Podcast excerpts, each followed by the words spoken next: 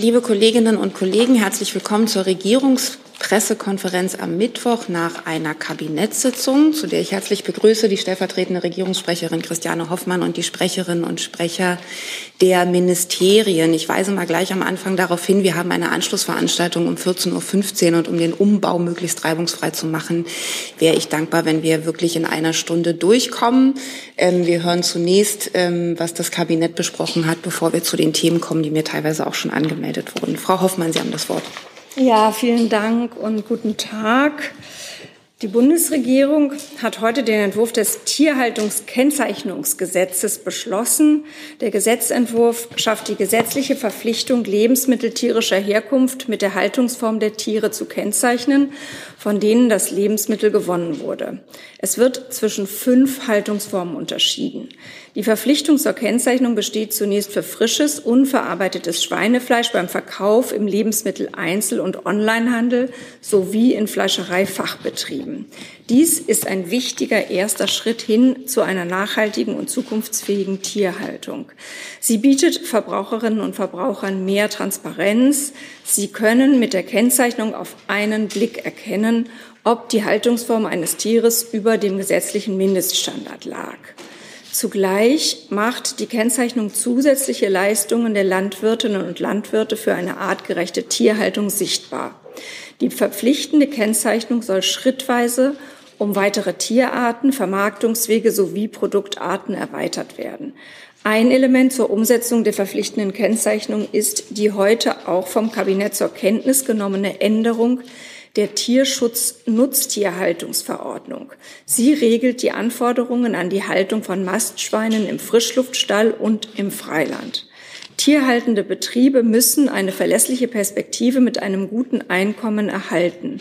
Weitere von der Tierhaltungskennzeichnung unabhängige Bausteine für eine zukunftsfeste Tierhaltung sind Erleichterungen im Bau- und Genehmigungsrecht, ein Förderkonzept für den Umbau hin zu tiergerechteren Stellen sowie bessere Regeln im Tierschutzrecht.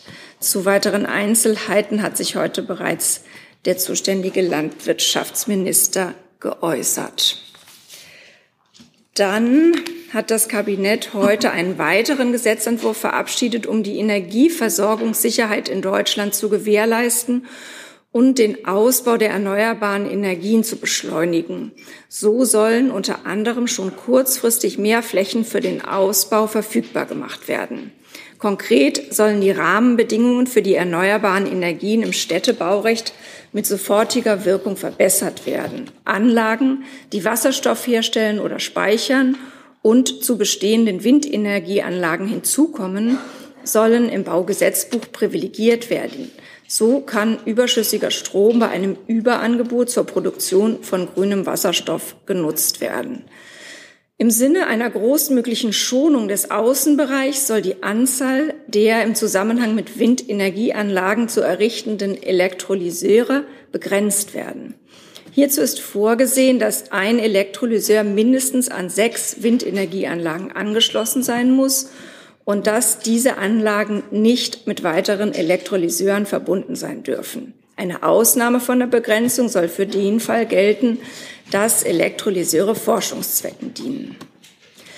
Ehemalige An Abbauflächen des Braunkohletagebaus sollen künftig beschleunigt für die Belegung mit Windenergie oder Photovoltaikanlagen geöffnet werden können. Diese Flächen eignen sich besonders für den Bau von Anlagen zur Erzeugung erneuerbarer Energie, da sie sowohl hinsichtlich des Umweltschutzes als auch der Nachbarbetroffenheit als konfliktfrei gelten können. Zudem verfügen diese Standorte meist über einen guten Anschluss an die Energienetze. Des Weiteren hat das Kabinett heute den Entwurf der neuen Fachkräftestrategie der Bundesregierung beschlossen. Wie wir alle wissen, braucht Deutschland in Zeiten des beschleunigten Strukturwandels viele gut qualifizierte Fachkräfte. Nur so wird es uns gelingen, unseren Wohlstand und unsere Sozialsysteme zu sichern. Schon heute fehlen in vielen Regionen und Branchen Fachkräfte. Dieser Trend wird sich in den kommenden Jahren fortsetzen. Um dem entgegenzuwirken, hat die Bundesregierung fünf Handlungsfelder herausgearbeitet. Von großer Bedeutung sind erstens moderne und attraktive Ausbildungsangebote und eine frühzeitige und umfassende Berufsorientierung für alle Schülerinnen und Schüler. Die Angebote für Weiterbildung und Qualifizierung müssen zweitens leichter zugänglich sein und passgenau für Betriebe und Beschäftigte gestaltet werden. Außerdem müssen drittens insbesondere die Erwerbspotenziale von Frauen noch stärker ausgeschöpft werden, etwa durch die bessere Vereinbarkeit von Beruf und Familie. Wir brauchen viertens zudem eine mitarbeiterorientierte Arbeitskultur und Angebote für einen flexiblen Übergang in den Ruhestand, damit Fachkräfte gern und länger im Beruf bleiben. Darüber hinaus setzt Deutschland fünftens auf die Einwanderung ausländischer Fachkräfte. Hierzu wollen wir unser Einwanderungsrecht grundlegend überarbeiten. So sollen unter anderem Verwaltungsverfahren und die Anerkennung von Berufs Berufsabschlüssen vereinfacht werden. Fachkräftesicherung ist eine gesamtgesellschaftliche Aufgabe. Sie kann nur gelingen, wenn alle Akteure des Arbeitsmarktes ihre Beiträge dazu leisten. Unter dem Dach der Fachkräftestrategie werden die Maßnahmen gebündelt und in den kommenden Jahren fortgeschrieben. Dann danke so. Und, äh, eins habe ich noch. Und zwar hatte die Bundesregierung ja am 29. September die Eckpunkte des wirtschaftlichen Abwehrschirms gegen die Folgen des russischen Angriffskriegs verkündet. Damit sollen unter anderem die steigenden Energiekosten für Verbraucherinnen und Verbraucher sowie Unternehmen abgefedert werden. Die Finanzierung wesentlicher Maßnahmen, unter anderem die Gaspreisbremse, soll durch den Wirtschaftsstabilisierungsfonds, kurz WSF, erfolgen. Das erfordert eine Änderung des Stabilisierungsfondsgesetzes, mit dem der WSF reaktiviert und neu ausgerichtet wird. Dazu hat das Kabinett gestern im Umlaufverfahren eine entsprechende Formulierungshilfe für die Koalitionsfraktionen beschlossen. Mit der vorgeschlagenen Gesetzesänderung wird für das Jahr 2022 eine Kreditermächtigung für den WSF in Höhe von 200 Milliarden Euro geschaffen, um die geplanten Maßnahmen in den Jahren 2022 bis 2024 zu finanzieren. Mit der notwendigen Kreditaufnahme wird die Kreditobergrenze der Schuldenregel im Jahr 2022 zusätzlich überschritten werden. Die Entscheidung darüber liegt beim Deutschen Bundestag, der dies nach Artikel 115 Grundgesetz mit der Mehrheit seiner Mitglieder beschließen muss. So, und nun bin ich durch. Hier ist Hans, der informelle Alterspräsident hier. Aus Erfahrung geboren der Hinweis, es lohnt sich, Jung und Naiv zu unterstützen, per Überweisung oder PayPal. Guckt in die Beschreibung. Das ist gleich ein ganz anderer Hörgenuss. Ehrlich. Danke, dann kommen wir zu Fragen. Frau Hoffmann hat danach noch ein anderes aktives Thema. Ich würde jetzt aber erstmal die Fragen zum Kabinett machen, wobei mein Vorschlag ist, weil mir viele Fragen schon zum Thema im weitesten Sinne Energie signalisiert worden, dass wir den letzten Punkt Kreditermächtigung, Abwehrschirm äh, hinten anstellen und dann zusammen mit dem Energiethema behandeln. Aber erstmal die Frage, gibt es Fragen zum Thema Lebensmittelkennzeichnung? Herr Jessen. Ja, es wird ja von äh, Tier- und Verbraucherschützern kritisiert, dass es sich um ein freiwilliges Label handle. Ähm, warum freiwillig und wann ist damit zu rechnen, dass die bei der Bundesregierung in Arbeit befindliche verbindliche Kennzeichnung kommt?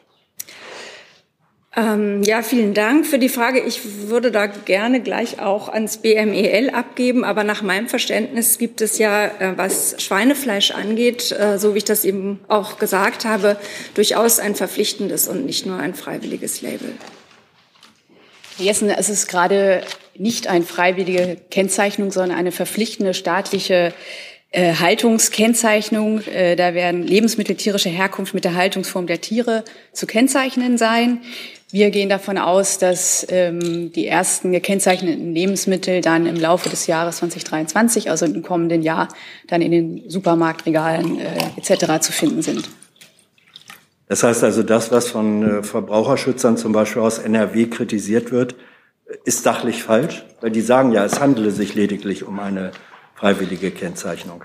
Ich äh, habe das jetzt nicht genau vor Augen, was die gesagt haben, aber es ist definitiv keine freiwillige Kennzeichnung, sondern wir zeichnen äh, schon den gesetzlichen Mindeststandard aus. Das ist die Haltungsform, äh, mit der wir praktisch dann losgehen. Dann kommt Stall plus Platz etc. Das sind fünf Haltungsformen, die wir haben. Die hat der Minister auch gerade noch mal vorgestellt. Er hat sich ja auch äh, geäußert und Fragen beantwortet. Und äh, natürlich äh, gehen wir damit jetzt den ersten Schritt und weitere Schritte folgen. Wir wollen ja den Umbau, wie Frau Hoffmann gesagt hat, hin zu einer zukunftsfesten landwirtschaftlichen Tierhaltung. Und da ist der Bereich Schweinefleisch der Beginn. Weitere Fragen, Herr Jung? Gibt es Fleisch, was nicht gekennzeichnet werden muss? Ja, wir fangen jetzt an bei frischem Schweinefleisch und wir wollen andere Tierarten noch hinzufügen. Aber das machen wir dann in den weiteren Schritten, sondern fangen jetzt erstmal mit dem Schweinefleisch an, frisch und unverarbeitet, äh, was man in Supermarktregalen finden kann. Äh, Onlinehandel äh, ist davon mit betroffen und weitere Vermarktungswege äh, werden dann folgen. Wir wollen jetzt aber erstmal zügig vorangehen. Äh, es muss ja auch nur durch die Notifizierung in Brüssel und äh, deshalb gehen wir jetzt so vor. Was war jetzt so kompliziert daran, anderes Fleisch auch äh, da unterzubringen? Naja, da gibt's andere Haltungsformen dann wahrscheinlich. Bei den Rindern ist es anders als bei den Schweinen. Und äh, wir wollen jetzt nicht zwei verschiedene Haltungskennzeichen äh, anbringen, sondern wollen gucken, dass das möglichst kompatibel ist für alle natürlich. Aber damit es jetzt zügig geht, haben wir uns jetzt für die Schweinemast entschieden, weil äh, das auch der längste Lebenszyklus ist äh, in der Lebensphase. Weitere Fragen dazu sehe ich nicht. Dann hatten wir das Thema Rahmenbedingungen für erneuerbare Energien. Gibt es dazu Fragen? Das sehe ich nicht. Und das Thema Fachkräftestrategie sehe ich auch nicht. Dann ist erneut Frau Hoffmann dran mit einem anderen aktiven Thema.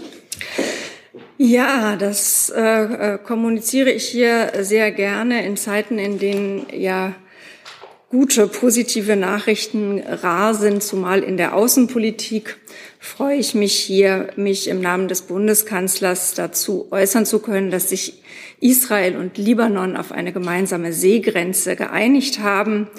Diese Einigung zwischen Israel und Libanon ist eine sehr gute Nachricht. Diplomatische Verhandlungen haben auf friedlichem Wege zu einem Interessenausgleich geführt. Über dieses Ergebnis freue ich mich sehr. Es ist gut für Israel, für den Libanon und auch für die Region und Europa. Danken möchte ich den USA, die diese Einigung durch ihre Vermittlung möglich gemacht haben. Soweit im Namen des Bundeskanzlers. Das Auswärtige Amt hatte sich da ja gestern auch schon in diesem Sinne geäußert.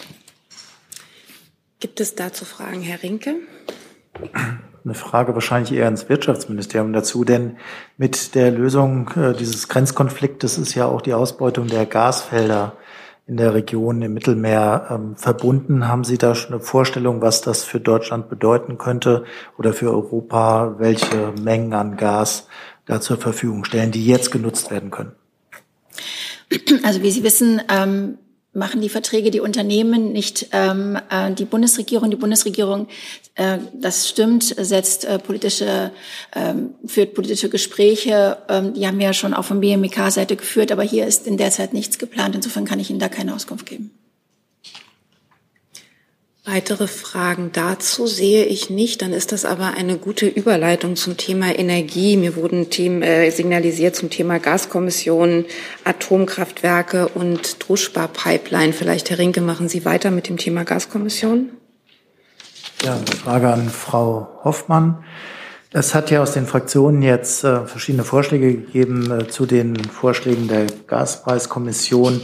Ich hätte ganz gern von Ihnen noch mal gewusst, äh, ob es bei dem oder anders, wie der genaue Zeitplan aussieht, äh, wann die Regierung jetzt entscheiden möchte, was sie selber macht, denn sie muss ja auch den Ländern dann diese Vorschläge präsentieren. Und was hält die Bundesregierung von der Idee, dass man statt einer Abschlagszahlung im Dezember möglicherweise zwei vornimmt? Also was den Zeitplan äh, betrifft, äh, kann ich nur sagen, so rasch wie möglich. Bundeskanzleramt, Wirtschaftsministerium und Finanzministerium haben sich ja darauf verständigt, dass die Staatssekretäre oder dass drei Staatssekretäre ähm, sich mit diesem Thema verschärft jetzt beschäftigen werden, auch schon in dieser Woche. Und ähm, es geht darum, so rasch wie möglich sich mit den Vorschlägen der Expertenkommission zu beschäftigen, die ja, das hat auch der Bundeskanzler gesagt, eine sehr gute Grundlage für die Entscheidungen der Bundesregierung sind und dann äh, rasch zu einer, ein, einer, einer Einigung dazu kommen, einer Umsetzung zu kommen. Die zweite Frage äh, bezog sich ja auf inhaltliche Details und äh, dazu kann ich jetzt an dieser Stelle nichts sagen. Aber, Aber BMWK möglicherweise ist da ja, wir wollen ja noch ergänzen. Genau, wir wollen ja jetzt erstmal schauen, wie wir das, die Vorschläge der Gaskommission umsetzen können, ähm, eng an den Vorschlägen der Gaskommission, was wir ja bereits kommuniziert haben, dass wir die Gaspreisbremse und die Strompreisbremse ähm, ähm, zusammenführen wollen, also nicht als eine Bremse, sondern beides gleich behandeln wollen, damit nicht erst das eine kommt und dann das andere. Und das ist natürlich ähm, ein großer Kraftakt und da sind die ähm, Staatssekretäre äh, jetzt erstmal dabei, ähm, umzusetzen, was, was dafür erforderlich ist, was gemacht werden muss, wie die Vorschläge umgesetzt werden äh, können, auch inklusive einer europarechtlichen Prüfung, was gerade bei der Wirtschaft ja auch wichtig ist. Und ähm, der Minister wird, unser Minister wird dadurch äh, ständig in Kontakt gehalten, jeden Tag. Aber die, äh, die Leitung hat jetzt erstmal einen Staatssekretär. Nachfrage? Darf ich nochmal nachfragen? Ist es vorstellbar, dass man die Abschlagszahlung ausweitet, also zwei statt einer, oder den Beginn des, äh, der, der, der Beginn der Gaspreisbremse von März vorzieht oder rückwirkend gelten lässt? Ja, genau, darum geht's. Wir wissen nicht genau, wir, wir, wir beziehungsweise wir ähm, überprüfen jetzt, wie die Möglichkeiten aussehen, auch damit es ein gerechtes Verfahren ist, damit es europarechtlich konform ist, beihilferechtlich konform ist. Und deswegen kann ich jetzt keine Auskunft geben und den Gesprächen nicht vorgreifen. Herr Hönig dazu? Frau Hoffmann, ich versuche es auch nochmal. Es gibt ja doch ähm, breite Kritik daran, dass die Vorschläge sozial ungerecht seien, weil im Prinzip Gießkanne, ähm, also inwiefern, sagen wir mal, schauen Sie auch vom Bundeskanzleramt darauf, dass es sozial gerechter wird. Ist das ein, ein Punkt aus Ihrer Sicht jetzt ähm, äh, bei, den, bei den Beratungen? Soziale Gerechtigkeit ist ein Anliegen ebenso wie Versorgungssicherheit. Ähm, aber es ist ja auch klar geworden, dass es äh, darum ging, dass diese Maßnahmen so schnell wie möglich ins Werk gesetzt werden müssen und so schnell wie möglich greifen müssen. Und deshalb ist jetzt vorgeschlagen worden, in einem ersten Schritt erstmal eine solche Abschlagszahlung zu machen und dann eben ab dem kommenden Frühjahr, wenn dann diese Umsetzung realisiert werden kann, ähm, ein, ein anderes und ja auch sozial besser abgefedertes System zu wählen. Also wir haben das im Blick, aber, ähm, aber es sind auch äh, verschiedene Güter da gegeneinander abzuwägen. Und wichtig ist, dass eine schnelle Hilfe kommt. Zum Thema Gaspreisbremse, zu diesem engeren Feld im Themenbereich Energie. Nochmal, Herr Hönig. Ja, ans BMF bitte.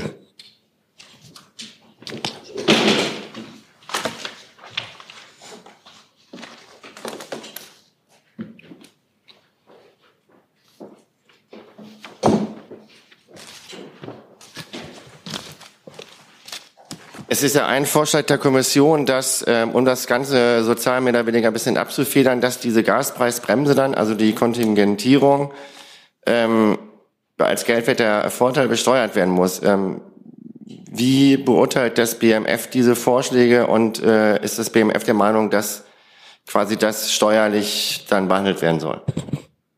Ja, vielen Dank für die Frage. Ich möchte an der Stelle auch nicht vorgreifen. Die internen Abstimmungen laufen jetzt. Wir freuen uns über den Vorschlag, den die Kommission erarbeitet hat. Und äh, ja, ich würde jetzt nicht vorgreifen in Gesprächen, die die Kolleginnen hier ja auch schon ähm, erwähnt haben. Herr Jessen? Ja, Frau Unrath, ähm, es gibt ja doch immer noch sehr viele Menschen, die mit Öl heizen und die treffen die Preissteigerung in ähnlicher Weise äh, auch wenn Gas jetzt Vorrang hat, steht das Thema äh, Subvention oder Dämpfung der Preise für Ölkunden oder Ölheizkunden auf Ihrer Agenda? Wie weit sind Sie da? Ähm, es gibt jetzt keine ähm, Überlegung, genauen Überlegung, exakt jetzt diese Öl, so eine Ölpreisbremse. Ähm, wir beraten ja auch innerhalb des äh, 200 Milliarden äh, Rettungsschirms, was alles möglich ist, um ähm, eine Entlastung herbeizuführen. Ähm, diese Beratungen laufen, dem kann ich nicht vorgreifen. Fest steht aber, dass das Thema Gas doch dringender ist als das Thema Öl oder andere Energieformen. Da sind die Preissprünge wesentlich höher als bei Öl, auch wenn sie bei Öl natürlich auch gestiegen sind. Aber die Preissprünge sind bei Gas sehr hoch. Deswegen ist das Thema, steht das äh, Thema Gas jetzt hier an vorderster Front erstmal.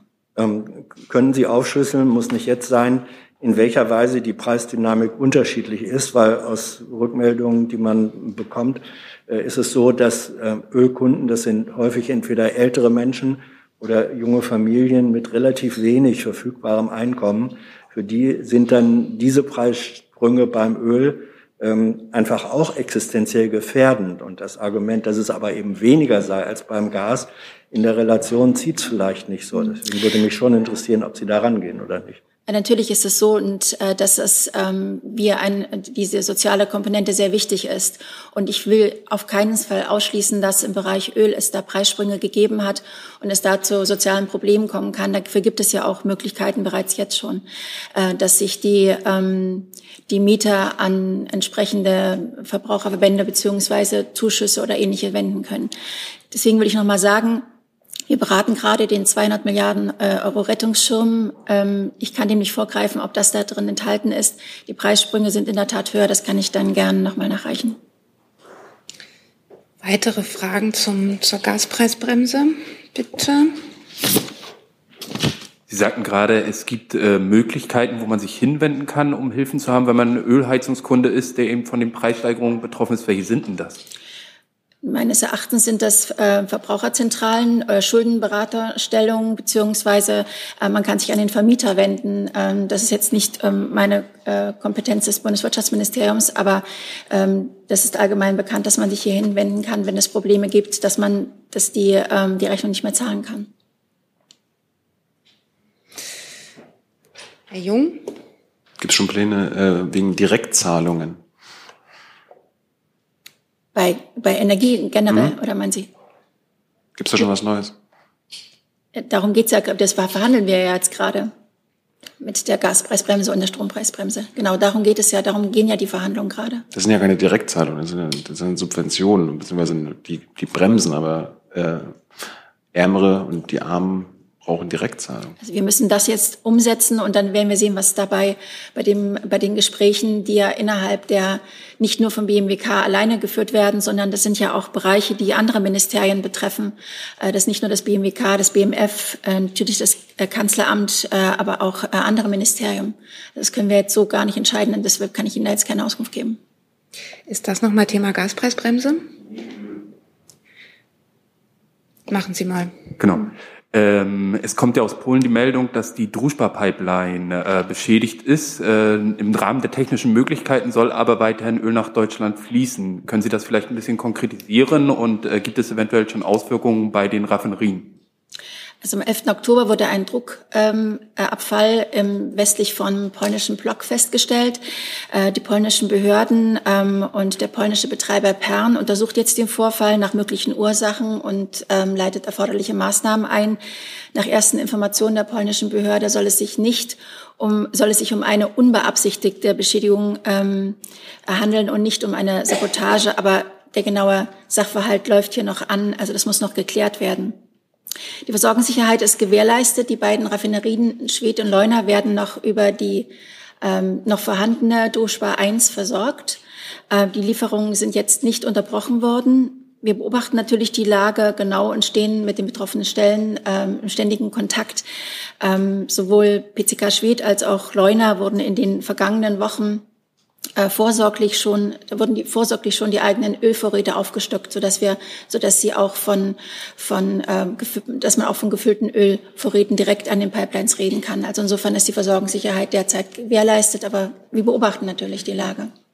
Nachfrage? Eine kurze Nachfrage. Äh, bedeutet aber, dass dort aktuell etwas weniger Öl ankommt als normal? Ja, aber es gibt ja noch die ähm, Pipeline nach Rostock. Ähm, da kommen ja schon die, die ganze Zeit äh, Öllieferungen an, jetzt nicht nicht russische Öllieferungen an.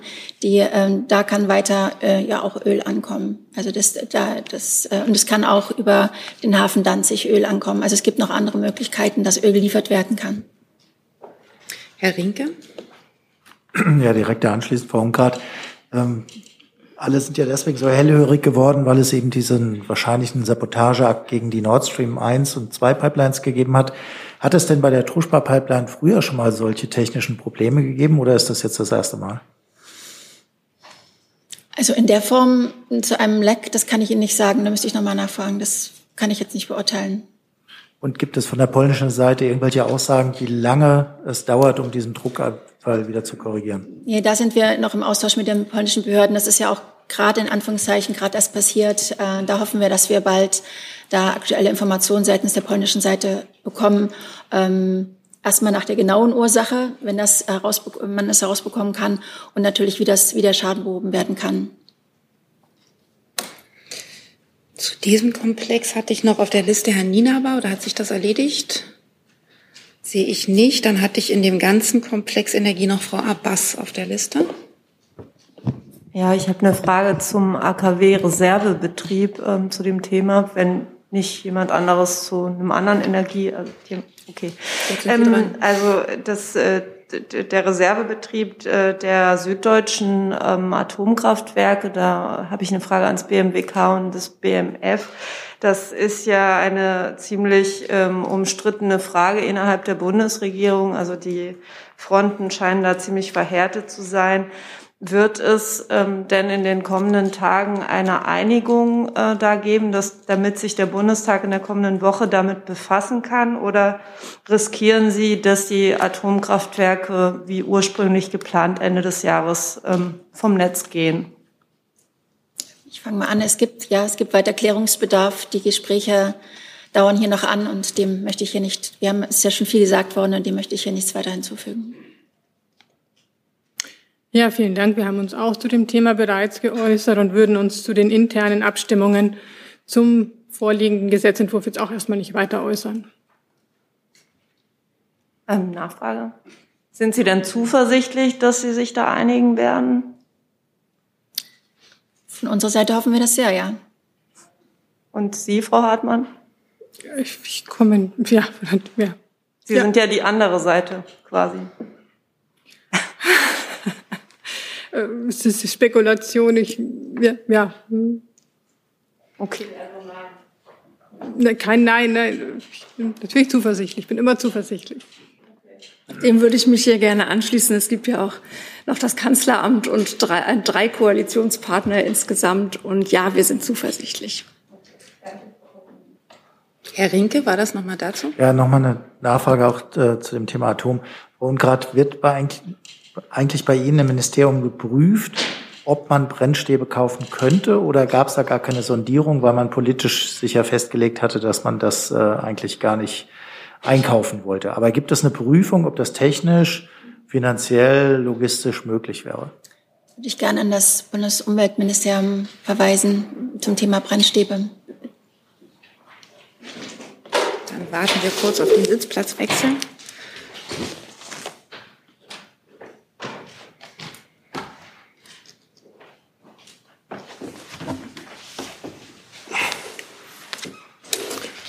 Ich äh, kann Ihnen sagen, dass für die Beschaffung der Brennstäbe die Betreiber zuständig sind. Äh, das heißt, äh, die nehmen die notwendigen Gespräche vor, die gucken auch, äh, wo jeweils der, das Uran herkommt und wo angeliefert wird.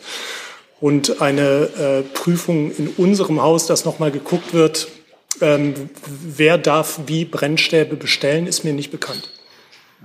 Wenn ich nachfragen darf, es geht nicht darum, wer darf bestellen, sondern wer könnte bestellen. Denn Grundlage für eine politische Entscheidung müsste ja auch sein, ist das überhaupt realistisch? Also ein Argument, äh, das die FDP vorbringt, ist, es ist möglich, man kriegt Brennstäbe auch außerhalb von Russland, es ist bezahlbar, es ist organisierbar.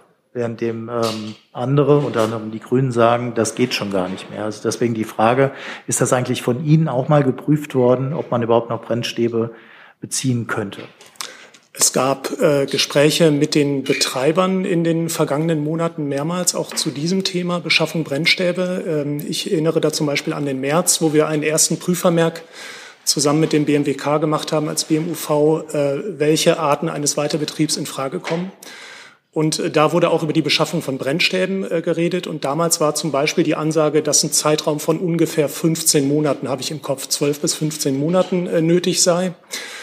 Und äh, es gab dann aber von, den, von der Betreiberseite auch nochmal äh, Ansagen, dass es eventuell auch schneller geht. Ähm, also das heißt, es gibt, äh, gibt da Ansagen, die alle in die Richtung ungefähr ein Jahr gehen. Und äh, das kommt von den Betreibern.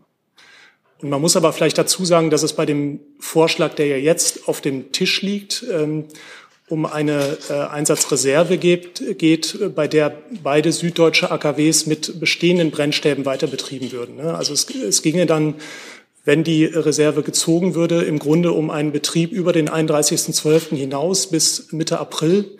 Und das ist mit der derzeitigen Befüllung möglich. Also dafür bräuchte man keine neuen Brennstäbe.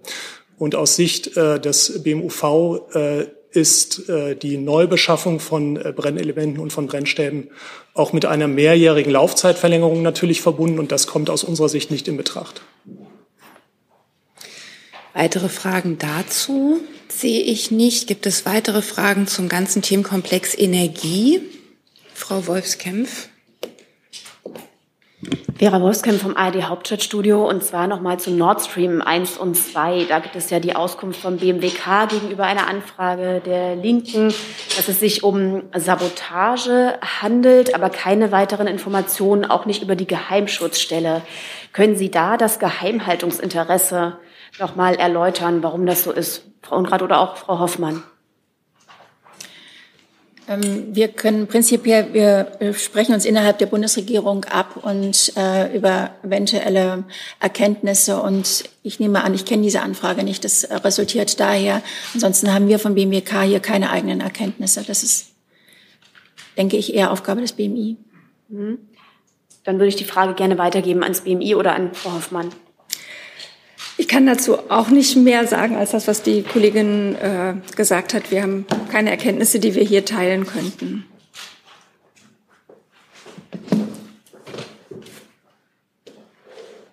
Ach, sorry, mussten kurz, äh, kurz tauschen.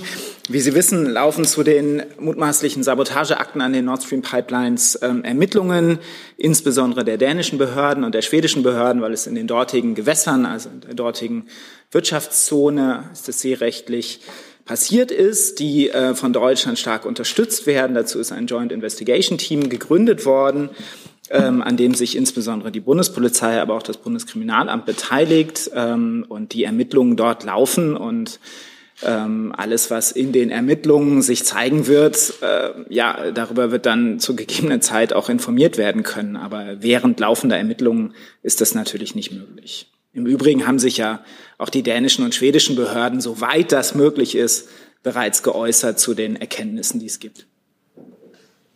Herr Jessen, ist das dazu?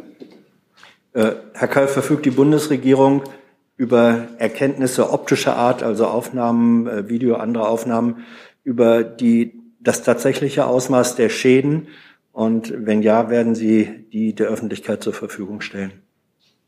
Wie gesagt, Herr Jessen, die Ermittlungen laufen ähm, über dieses Joint Investigation Team. Ähm, der Generalbundesanwalt, da kann vielleicht die Kollegin aus dem Bundesjustizministerium gegebenenfalls ergänzen, hat ja inzwischen auch ein Ermittlungsverfahren eingeleitet.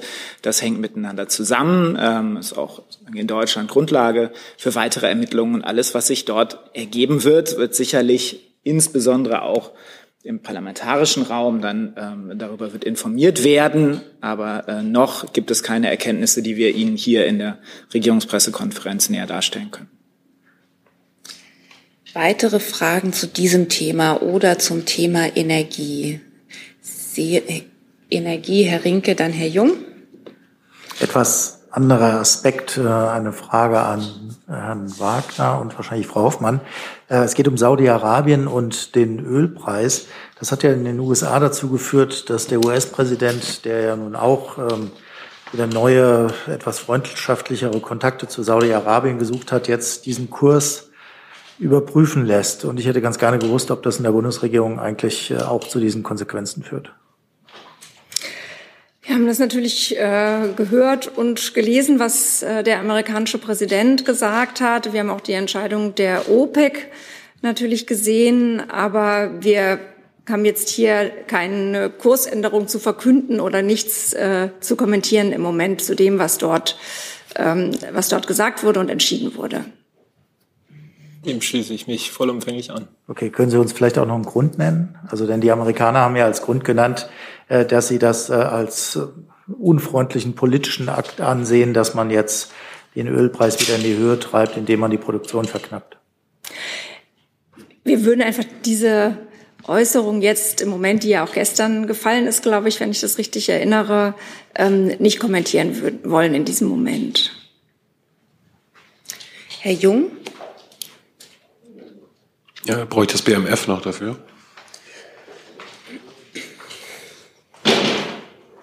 Eventuell auch das BMWK.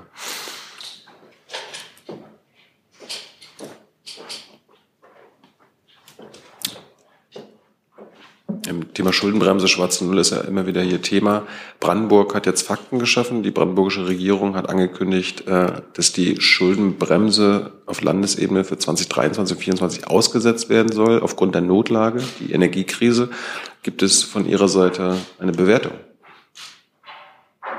Ähm, nein, kann ich kurz fassen. Wir bewerten das an der Stelle nicht. Warum nicht? Es könnte zu juristischen Komplikationen kommen, wenn dort die Opposition klagt und dann vor dem Landesverfassungsgericht äh, argumentiert werden muss, warum es eine Notlage ist. Und das würde ja helfen, wenn der Bund äh, entweder auch eine ausspricht oder äh, das positiv bewertet, diese Maßnahmen. Wir haben uns vielfach und zahlreich zum Thema Schuldenbremse geäußert. In der Position hat sich nichts geändert und ja, den Einzelsachverhalt, wie gesagt, bewerte ich im Moment nicht. Wir sind jetzt schon etwas weg, habe ich den Eindruck, vom Kernthema Energie geraten. Jetzt heute noch mal in die Runde. Ich habe jetzt keine Fragen mehr zum Thema Energie gesehen. Dann würde ich zu den anderen Themen kommen. Ich habe noch auf der Liste das Thema Corona, die Verkehrsministerkonferenz. Und dann haben Herr, hat Herr Gabrieles und auch noch mal Herr Jung jeweils ein Thema angemeldet und Frau Wolfskamp. Und wir haben noch gute 20 Minuten. Herr Rinke ist dran. Ja, eine Frage. Jetzt brauche ich das Gesundheitsministerium noch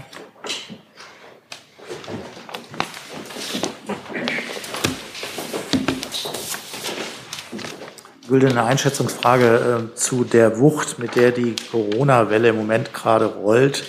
Äh, die Krankenhäuser waren vor einer Überforderung durch äh, sehr hohe Einweisungszahlen, die im Moment zu beobachten sind. Deswegen hätte ich ganz gerne von Ihnen eine Einschätzung, ähm, ob wir vor einer neuen Pandemiewelle stehen oder Sie sagen, dass wir schon mittendrin sind und was sind die Maßnahmen dagegen? Ähm ja, Herr Renke, vielleicht kommen wir einfach mal erst zu den, zu den nackten Zahlen, weil die zeigen ganz klar in eine Richtung. Ähm, wir haben jetzt äh, Stand heute äh, 136.748 zusätzliche Neuinfektionen innerhalb von 24 Stunden verzeichnet.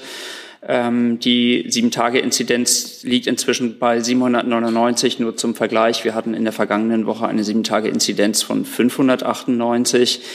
Ähm, das heißt, wir sehen derzeit einen deutlichen Anstieg der Neuinfektionen und auch einen damit äh, zusammenhängenden ähm, damit zusammenhängende Einweisungen in Krankenhäuser, auch eine Belastung der Intensivkapazitäten. Und äh, ja, insofern, wir erleben einfach einen sehr, sehr starken Anstieg. Wenn Sie jetzt nach den Konsequenzen fragen, ähm, Herr Minister Lauterbach hat ja mehrfach halt eben betont, dass wir vorbereitet in eine sich jetzt aufbauende Corona-Welle hereingehen. Ähm, wir haben Impfungen, wir haben Arzneimittel, äh, wir haben für eine Verbesserung der Datenlage gesorgt. Und ähm, wir haben die rechtlichen da Rahmenbedingungen halt eben gesetzt, die es äh, Ländern ermöglicht, entsprechende Maßnahmen zu ergreifen. Es ist natürlich jetzt ähm, Aufgabe und Verantwortung der Länder zu prüfen, ob und wie sie diese Möglichkeiten, die ihnen gegeben sind, jetzt tatsächlich nutzen, um die Bevölkerung zu schützen. Ähm, mit Blick auf die jetzt gerade parallel stattfindende Regierungsbefragung, an der Minister Lauterbach teilnimmt im Plenum, ähm, bitte ich um Verständnis, dass ich jetzt keine weiteren Einlassungen zu möglichen Konsequenzen da jetzt treffen kann. Ähm, ich gehe aber davon aus, dass Herr Minister Lauterbach dieses Thema auch in der Regierungsbefragung adressieren wird. Darf ich kurz nachfragen, weil das bisher noch nicht der Fall war, äh, sagt mir mein Kollege gerade. Da ging es um andere Themen. Äh, noch eine Nachfrage. Ähm, haben Sie das Gefühl, dass oder haben Sie Erkenntnis darüber, dass äh, man möglicherweise die die Schwere von Omikron-Infektionen neu bewerten muss. Denn äh, es hieß ja die ganze Zeit, dass äh, Infektionen mit Omikron weniger gefährlich sind, aber diese extrem stark gestiegenen Hospitalisierungszahlen deuten eigentlich doch darauf hin, dass offenbar es mehr schwere Verläufe gibt, als man gedacht hat. Naja, Herr Minister Lauterbach hat sich ja mehrfach halt eben dazu ähm, geäußert und hat halt eben gesagt, auch Omikron sollte man tatsächlich nicht unterschätzen. Und was wir jetzt halt eben sehen, ist halt eben eine, ein sehr starker Anstieg der Neuinfektionen und damit verbunden ist dann zwangsläufig halt eben auch ein Anstieg der äh, schweren Verläufe. Also das, das eine bedingt im Grunde genommen das andere. Und insofern, das ist die Situation, vor der halt eben Herr Minister Lauterbach auch durchaus gewarnt hat, ja. Weitere Fragen zu diesem Thema sehe ich nicht. Dann hat Herr Hönig ein nächstes Thema und braucht wahrscheinlich das Verkehrsministerium. Ist das korrekt?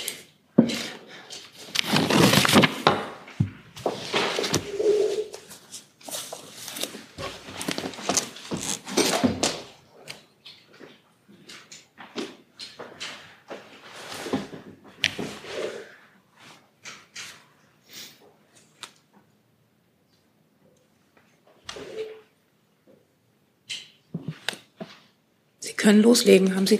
Ja. Ach so, Sie haben das falsche Mikro. Ah, jetzt. Ähm, ja, Alexandrin, inwieweit hält der Verkehrsminister eine Einigung über ein 49-Euro-Ticket auf der Verkehrsministerkonferenz für möglich? Ja, vielen Dank für die Frage. Also ich kann die Ergebnisse der äh, morgen stattfindenden Verkehrsministerkonferenz an dieser Stelle selbstverständlich nicht vorwegnehmen. Aber grundsätzlich sind wir zuversichtlich, ähm, dass wir mit dieser Verkehrsministerkonferenz den angestrebten äh, Ausbau- und Modernisierungspakt äh, ähm, einen, einen entscheidenden Schritt näher kommen, beziehungsweise ihn, ihn, äh, ihn, ihn kundtun können und gleichzeitig auch äh, beim Ticket voranzukommen. Jetzt, jetzt ähm, wollen ja die Länder generell mehr Regionalisierungsmittel, also unabhängig von der Finanzierung des 9 Euro, äh, des äh, Nachfolgemodells 9 Euro Tickets. Inwieweit ist es aus Sicht des Verkehrsministers möglich, dass man die Fragen abkoppelt? Also, dass, dass sie sich zum einen auf eine Nachfolgelösung 9-Euro-Ticket einigen und dann quasi die Frage der Regionalisierungsmittel ähm, nach hinten schieben? Ja, dazu hat sich der Minister geäußert. Ähm, er sagte, dass äh, es ihm wichtig ist, dass man die Dinge nicht vermischt, weil äh, es dann länger dauert, bis man vorankommt. Äh, genau aus diesem Grund haben wir bereits im Februar eine Arbeitsgruppe eingesetzt, die sich eben ähm, mit äh, zum einen dem, dem Ausbau- und Modernisierungspakt äh, beschäftigt, als auch äh, im September eine Arbeitsgruppe, die sich mit der Fortführung eines möglichen äh, deutschlandweiten Tickets äh, auseinandersetzt, weil man eben solche Dinge nicht ganz kurzfristig klären kann, sondern dafür einen gewissen Vorlauf braucht. Es gibt dazu Eckpunkte, ähm, die eine gute Gesprächsgrundlage bilden für die Verkehrsministerkonferenz. Ja. Eine weitere Frage von dort zu dem Thema? Auch Herr an, an Herr Alexandrin geht um Ihres vor. Die Netzbetreiber hatten ja angekündigt, dass flächendeckend 5G zur Verfügung gestellt werden soll. Da scheint es massive Probleme zu geben. Die Bundesregierung hatte gesagt, dass sie da das auch unterstützen möchte, gerade in den Gebieten, wo Entschuldigung, es Entschuldigung, wir sind noch beim Thema Verkehrsministerkonferenz eigentlich. Das, das war dann ein Missverständnis. Ich nehme Sie gerne hinten auf die Liste, aber da viele andere Kollegen auch schon eine Weile warten, dran zu kommen, war das ein zu kreativer Versuch, sich vorzudrängeln. Ich nehme Sie hinten auf die Liste, sorry. Zum Thema Verkehrsministerkonferenz, Nachfolge 9-Euro-Ticket sehe ich keine Fragen mehr. Dann ist Frau Wolfskämpf mit einem neuen Thema dran. Und ähm, die Frage geht an das Bundesfamilienministerium, bitte. Jemand da? Das ist, glaube ich, heute nicht da. Ne? Ah, nee. Vielleicht kann Frau Hoffmann, weil es geht um das G7 Gleichstellungsministerinnen-Treffen morgen und übermorgen in Berlin. Was sind denn da die inhaltlichen Schwerpunkte? Worum geht es? Welcher Handlungsbedarf wird da gesehen? Da bräuchten wir tatsächlich das Fachressort. Ich weiß, dass es das geben wird, morgen und übermorgen, genau. Aber was, äh, was tatsächlich die Schwerpunkte sind, das wird nachgereicht vom Fachressort. Das ja, ich hoffe, ich hoffe das stark. Also die Absprache ist, ich finde es bedauerlich, dass wir nicht mal Kenntnis inzwischen mehr offensichtlich erhalten, wenn ein Ministerium nicht kommt. Mir fällt es auch gerade erst auf. Also ich hoffe, dass die Kolleginnen und Kollegen das im Stream hören und da eine Nachreichung kommt. Danke. Dann machen wir in der Liste weiter bei Herrn Gavrilis. Ja, ich, es geht um das BSI und Cybersicherheitsrat. Ich würde aber gerne das Gesundheitsministerium erstmal dazu befragen.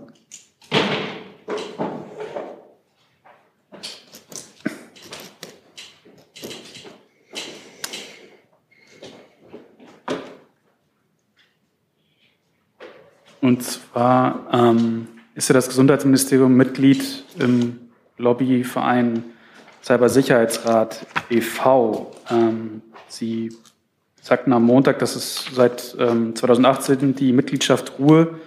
Können Sie erklären, warum Sie, was ist der Grund, dass Sie ähm, dort noch Mitglied sind? Und die Frage an Frau Hoffmann, ist es üblich, dass Ministerien selbst Mitglieder sind im, in Lobbyverbänden?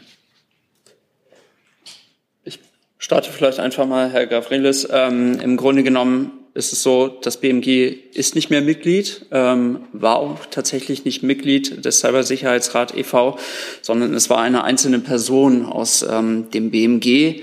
Ähm, wie Sie schon richtig gesagt haben, seit ähm, 2018 ruhte diese Mitgliedschaft und ist in der vergangenen Woche auch beendet worden. Okay, das heißt, Ihre Nachreichung von Montag, dass das BMG Mitglied war, das war dann das bezog sich nur auf eine Einzelperson, weil das sie selbst bezog sich auf eine einzelne Person im, im BMG und ähm, diese Mitgliedschaft ist dann, wie gesagt, in der vergangenen Woche auch beendet worden. Hm. Und Frau Hoffmann, ist es üblich, dass Ministerien oder auch ministeriumsangehörige Mitglieder in Lobbyverbänden Mitglieder sein können? Sind. Da das Ministerium ja gar nicht Mitglied war und die Mitgliedschaft ruhte, hat sich dann die Frage, glaube ich, auch. Ich habe nach Mitgliedern gefragt, mhm. nach Ministeriumsmitgliedern. Ist das üblich, dass Mitglieder dieser Bundesregierung auch gleichzeitig in Lobbyvereinen, Lobbyverbänden Mitglied sein können? Ich verstehe es ja so, dass die Mitgliedschaft ruhte, nicht wahr? Ja. Herr Jung dazu? Ja, ins BMI, also ist Herr Schönbohm noch im Amt? Ja, Herr Schönbohm ist noch im Amt. Ähm, Warum? Ich kann, ich kann mich hier wie immer nicht zu einzelnen Personalien äußern. Ich kann das gerne wiederholen, was meine Kollegin hier am Montag gesagt hat, dass wir die Vorgänge und die Fragen, die sich da stellen, ernst nehmen, dass wir denen umfassend nachgehen und äh, dass wir alle Optionen prüfen, ähm, wie damit umzugehen ist, auch mit dem Blick darauf, das BSI für seine wichtigen Aufgaben in der Cybersicherheit bestmöglich aufzustellen. Aber wir waren alle auf dem Stand, dass die Ministerin Herrn Schönbohm äh, abberufen möchte und äh, quasi jemand Neues dort haben möchte. Ist das immer noch geplant? Die Ministerin hat sich am Montag selber geäußert, als sie beim BAMF in Nürnberg war, ist sie danach auch gefragt worden und hat genau das gesagt, was ich auch gerade gesagt habe, äh, dass es um ernstzunehmende Fragen geht, die zu prüfen sind und dann Schritte einzuleiten sind. Und das ist exakt das, ähm, was der Stand der Dinge ist. Herr Gavrilis und dann Herr Rinke noch mal zu dem Thema. Herr Kall, da Herr Schönbohm ja noch im Amt ist, steht denn ein neues Datum fest, wann der BSI-Lagebericht dann mit ihm vorgestellt wird? Wir haben die Vorstellung dieses Berichts verschoben, weil jetzt erstmal die Fragen, die eben zu klären sind, im Vordergrund stehen. Ähm, und äh, danach wird es einen neuen Termin für die Pressekonferenz geben. Ich würde nochmal nachfragen, auch nochmal an Frau Hoffmann, die Frage, wie kann es sein, dass Ministeriumsmitglieder Teil dieser Regierung sein können und in Lobbyverbänden organisiert sind? Gibt es dazu irgendwelche Regeln, Transparenzvorschriften? Ist das möglich? Wird das, wie wird das gehandhabt in der Bundesregierung? Dazu muss es ja eine Linie geben. Ich ähm, wüsste nicht, dass es dazu eine rechtliche Regelung gäbe. Falls es die gibt, würde ich das nachreichen. Herr Rinke. Karl, es hat ja in den letzten Tagen dann noch weitere Berichte gegeben, aus denen hervorgeht oder die beschreiben, dass äh, offenbar Herr Schönbohm immer um Genehmigungen nachgefragt hat im Innenministerium und die dann auch erhalten hat für seine Aktivitäten. Deswegen hätte ich ganz gerne gefragt, ob diese Vorgänge auch, also ob Sie die bestätigen können, diese Berichte, und ob sich die Prüfungen, die Sie äh, eben erwähnt haben, ähm, nur auf das BSI beziehen oder auch auf das Innenministerium selbst. Nein, wir gehen den Fragen umfassend nach und das äh, bezieht selbstverständlich auch die internen Abläufe und etwaige interne Vorgänge, Absprachen mit ein. Aber können Sie schon sagen, ob äh, Schönbohm tatsächlich äh, immer nachgefragt und eine Genehmigung erhalten hat?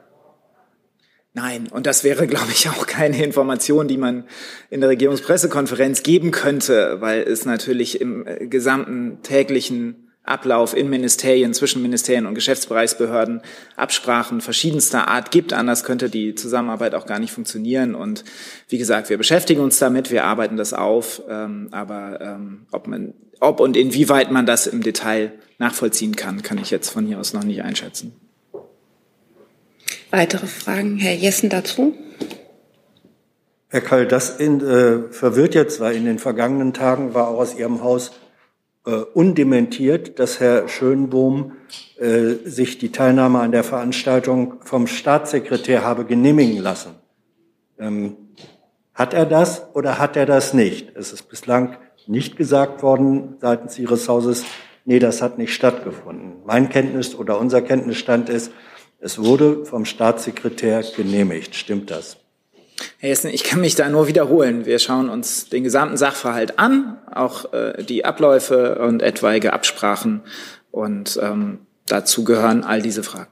Nachfrage.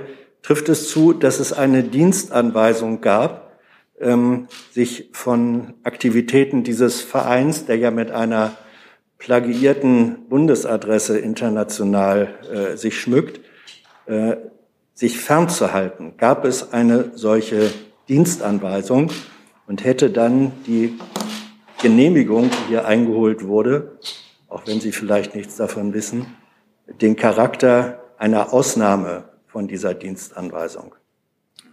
Auch dazu kann ich mich nur wiederholen. Äh, auch das gehört alles zu den äh, Vorgängen und Fragen, die, ähm, denen wir umfassend nachgehen. Das Einzige, was ich sagen kann, und das ist ja auch bekannt aus der äh, nicht ganz neuen Berichterstattung zu diesem sogenannten Cybersicherheitsrat e.V., dass wir ähm, äh, wegen der Namensgleichheit, aber auch der, der Personen in diesem Verein, diesen Verein äh, immer kritisch gesehen haben als BMI. Das kann man, glaube ich, sagen.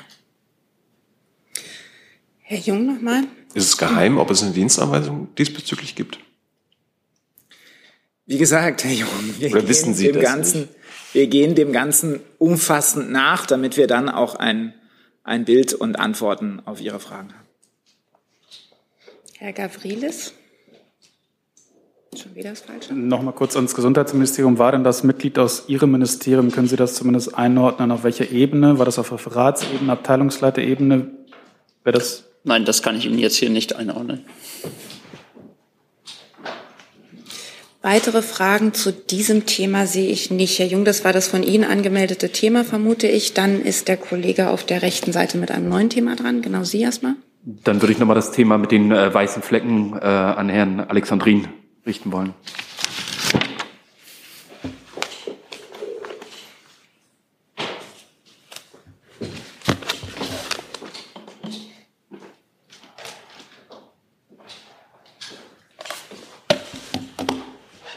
Herr Alexandrin, es gibt wohl einen Bericht der BNetz A, wonach äh, der Ausbau beim Mobilfunk nicht so schnell vorankommt, wie sich das äh, eigentlich die Bundesregierung erhofft hat und wie es auch die Vorgaben waren.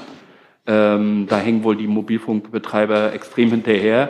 Äh, wie wollen Sie damit umgehen und wie wollen Sie den Ausbau schneller voranbringen? Ja, zunächst muss man mal feststellen, dass es ein Zwischenbericht ist, wie Sie richtig sagen. Das heißt, die finalen Zahlen bleiben abzuwarten. Die Versorgungsauflagen, über die wir hier reden, sind ja die, die gemacht wurden im Zusammenhang mit der Frequenzauktion, der 5G-Frequenzauktion 2019. Die beziehen sich eben auf bestimmte Versorgungsgrade, die beispielsweise entlang von Verkehrswegen, aber auch äh, in Bezug auf die Versorgung von Haushalten gemacht werden. Das heißt, am Ende des Jahres wird man dann schauen, ob die Versorgungsauflagen eben erfüllt sind oder nicht. Äh, die Bundesregierung hat bereits reagiert. Mit der Gigabit-Strategie haben wir einen Plan vorgelegt, wie wir eben die Verfahren deutlich beschleunigen, um hier den Ausbau eben auch schneller voranzutreiben, um hier bis Jahresende nochmal deutlich beschleunigen zu können. Sind das ja Zahlen von August, wenn ich richtig informiert bin, oder die Zahlen bis August äh, in diesem Zwischenbericht. Da bleibt da nicht mehr so viel übrig bis zum Ende des Jahres. Und wenn man sich anguckt, was bis dahin nur geschafft wurde, lässt das schon darauf schließen, dass unwahrscheinlich ist, dass bis Ende des Jahres die Vorgaben erreicht werden. Äh, deshalb nochmal die Frage, äh, wie gehen Sie dann mit den Mobilfunkbetreibern um? Ja, wie gesagt, werde ich hier nicht spekulieren, wie die Zahlen am Ende des Jahres sein werden. Und zum anderen haben wir, wie gesagt, bereits reagiert. Wir haben die äh, mit der, mit der Gigabit-Strategie einen Maßnahmenkatalog getroffen, wie wir eben die Verfahren deutlich beschleunigen und eben auch den Ausbau bis Ende des Jahres nochmal deutlich beschleunigen werden. Dann der Kollege neben Ihnen. Haben Sie noch eine Frage zu dem Thema? Hat sich erledigt? Jemand anders eine Frage zu diesem Thema? Sehe ich nicht. Dann Herr Jessen. So hätte ich gern noch äh, das BMUV noch einmal, bitte.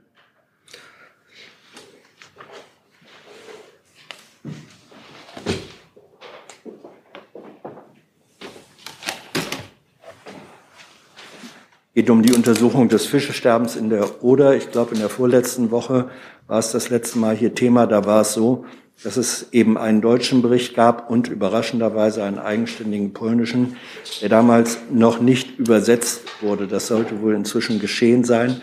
Decken sich die polnischen Erkenntnisse mit den deutschen? Da gibt es da Unterschiede über die Ursachen. Äh, die beiden Berichte äh, decken sich in, in äh, den meisten Anteilen, also sozusagen die Analyse, was ist da passiert, äh, wie sind die Messwerte genau, ähm, da gibt es also große äh, Übereinstimmungen. Es gibt in der Analyse der Ursache einen Unterschied. Äh, die polnische Seite ähm, hebt mehr auf die giftige Algenart äh, ab, die dort gefunden wurde. Und der deutsche Bericht hebt mehr auf die menschengemachte Ursache ab. Also unsere Argumentation lautet, es wurden sehr hohe Salzeinträge gefunden. Sie haben das ja alles verfolgt. Wir haben das ja auch berichtet. Äh, diese Salzeinträge kommen natürlicherweise in der Oder nicht vor und nur durch diese Salzeinträge konnte diese Brackwasseralge äh, so äh, exorbitant wachsen und die hat dann das Fischsterben verursacht. Also es gibt quasi in der, in der Analyse einen Unterschied und bei den wissenschaftlichen Erkenntnissen aber große Übereinstimmung. Ja, das Entscheidende wird ja aber sein, warum konnten die Algen wachsen und wenn es nur wegen des Salzes war und dieses eigentlich nur durch Menscheneintrag erfolgen konnte, sind wir bei der Verursacherfrage. Wenn das von der polnischen Seite nicht gesehen oder blockiert wird, was bedeutet das dann für weitere Aufklärung? Ich äh, kann da leider nicht für die polnische Seite sprechen. Also wir äh, sind sehr interessiert daran, dass es eine weitere Aufklärung gibt. Äh, wir begrüßen auch, dass die polnische Staatsanwaltschaft ermittelt. Äh, wir begrüßen auch, dass die polnische Seite ja wirklich gesagt hat, auch in der Pressekonferenz zu Ihrem Bericht, dass weitere Ermittlungen folgen werden. Und äh, zu allem Weiteren müssen Sie Ihre Fragen an die polnische Seite richten. Hey Leute, diese Folge wird diesmal präsentiert von unserem Partner, äh, äh, Partnern, der Junge Naiv Crowd. Tausende Menschen, die uns jeden Monat mit Geldgeschenken beglücken. Danke dafür und jetzt geht's weiter. Gibt es weitere Fragen zu diesem Thema? Das sehe ich nicht. Gibt es noch vielleicht eine mögliche letzte Frage zu einem anderen Thema, Herr Rinke?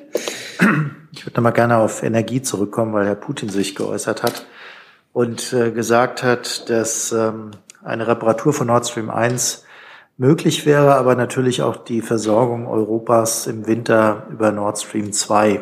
Um das nochmal zu fragen, ist früher schon mal gefragt worden, Frau Hoffmann, schließt die Bundesregierung aus, über Nord Stream 2 mit Gas versorgt zu werden? Ja, tatsächlich war ich das, glaube ich, auch in der vergangenen Woche, der diese selbe Frage schon mal hatte, weil der russische Präsident sich da auch schon mal in genau dieser Weise geäußert hatte. Und wir haben ja aber unabhängig von äh, der möglichen Sabotage an den beiden äh, Pipelines festgestellt, feststellen müssen, dass Russland kein zuverlässiger Energielieferant mehr ist und dass ja schon vorher bevor der Beschädigung durch Nord Stream 1 kein Gas mehr geflossen ist. Also insofern äh, gibt es für uns auch keine Veranlassung anzunehmen, dass das sich ändern sollte. Und in, in Richtung des russischen Präsidenten habe ich da gesagt, netter Versuch, nice try. So. Aber um das nochmal ganz klar zu machen, selbst äh, wenn die jetzt wieder bereit werden, also die Russen Gas zu liefern, äh, Deutschland würde es auch nicht nehmen. Es es gibt ja kein Gasembargo gegen, äh, gegen Russland und äh, es kam kein Gas durch die äh, Pipeline Nord Stream 1, weil Russland nicht geliefert hat. Ist schon klar, aber es geht ja darum, was in der Zukunft ist. Ähm, wenn wenn Russland durch Nord Stream 1 Gas liefert, gibt es im Moment kein Embargo dagegen, äh, weshalb das äh, nicht passieren sollte. Es gibt von Seiten der EU oder von Seiten Deutschland ja ähm, äh, Öl und Kohle, was Öl und was Kohle betrifft, beschlossene oder bereits in Kraft getretene Embargomaßnahmen, aber nicht was Gas betrifft. Und Nord Stream 2 schließen Sie aus. Ja. Dann eine letzte Frage von Herrn Jessen dazu. Ist die Turbine Mülheim eigentlich immer noch Turbine Mülheim? Ich, ich, ich habe da keinen anderen Stand. Umrat? Stand. Sie müsste noch da sein, ja.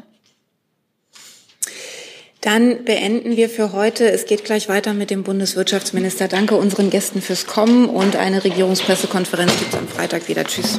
I'm thinking